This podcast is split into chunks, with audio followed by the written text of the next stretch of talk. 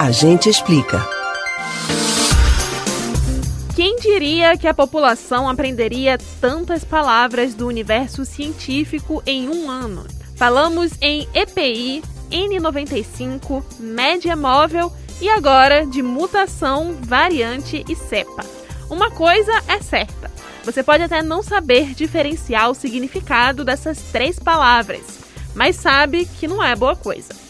No dia a dia, elas acabam sendo usadas como sinônimos. Mas será que está certo? Entenda a diferença entre mutação, variante e cepa no Agente Explica de hoje.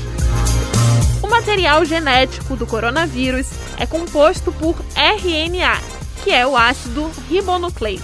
Para se replicar, ou seja, quando há infecção, o RNA do coronavírus sequestra uma célula hospedeira e usa a maquinaria da célula para se duplicar.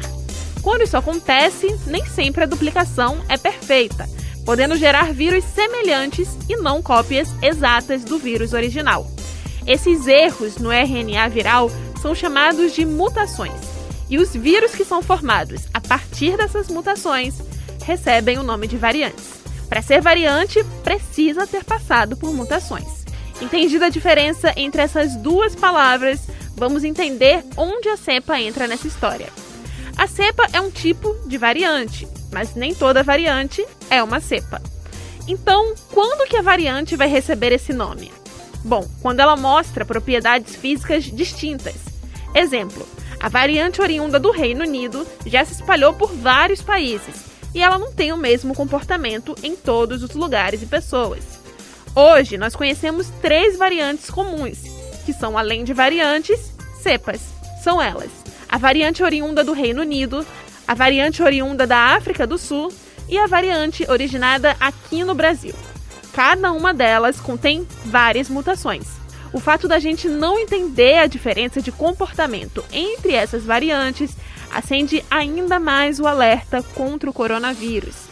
Por isso, se você precisa sair para trabalhar, ir ao mercado ou ao médico, use máscara, de preferência cirúrgica ou N95. As vacinas, as máscaras, a higiene e o distanciamento social, quando possível, são as únicas medidas capazes de te proteger contra o coronavírus. Você pode ouvir novamente o conteúdo desses e de outros a gente explica no site da Rádio Jornal ou nos principais aplicativos de podcast: Spotify, Deezer, Google e Apple Podcasts. Beatriz Albuquerque para o Rádio Livre.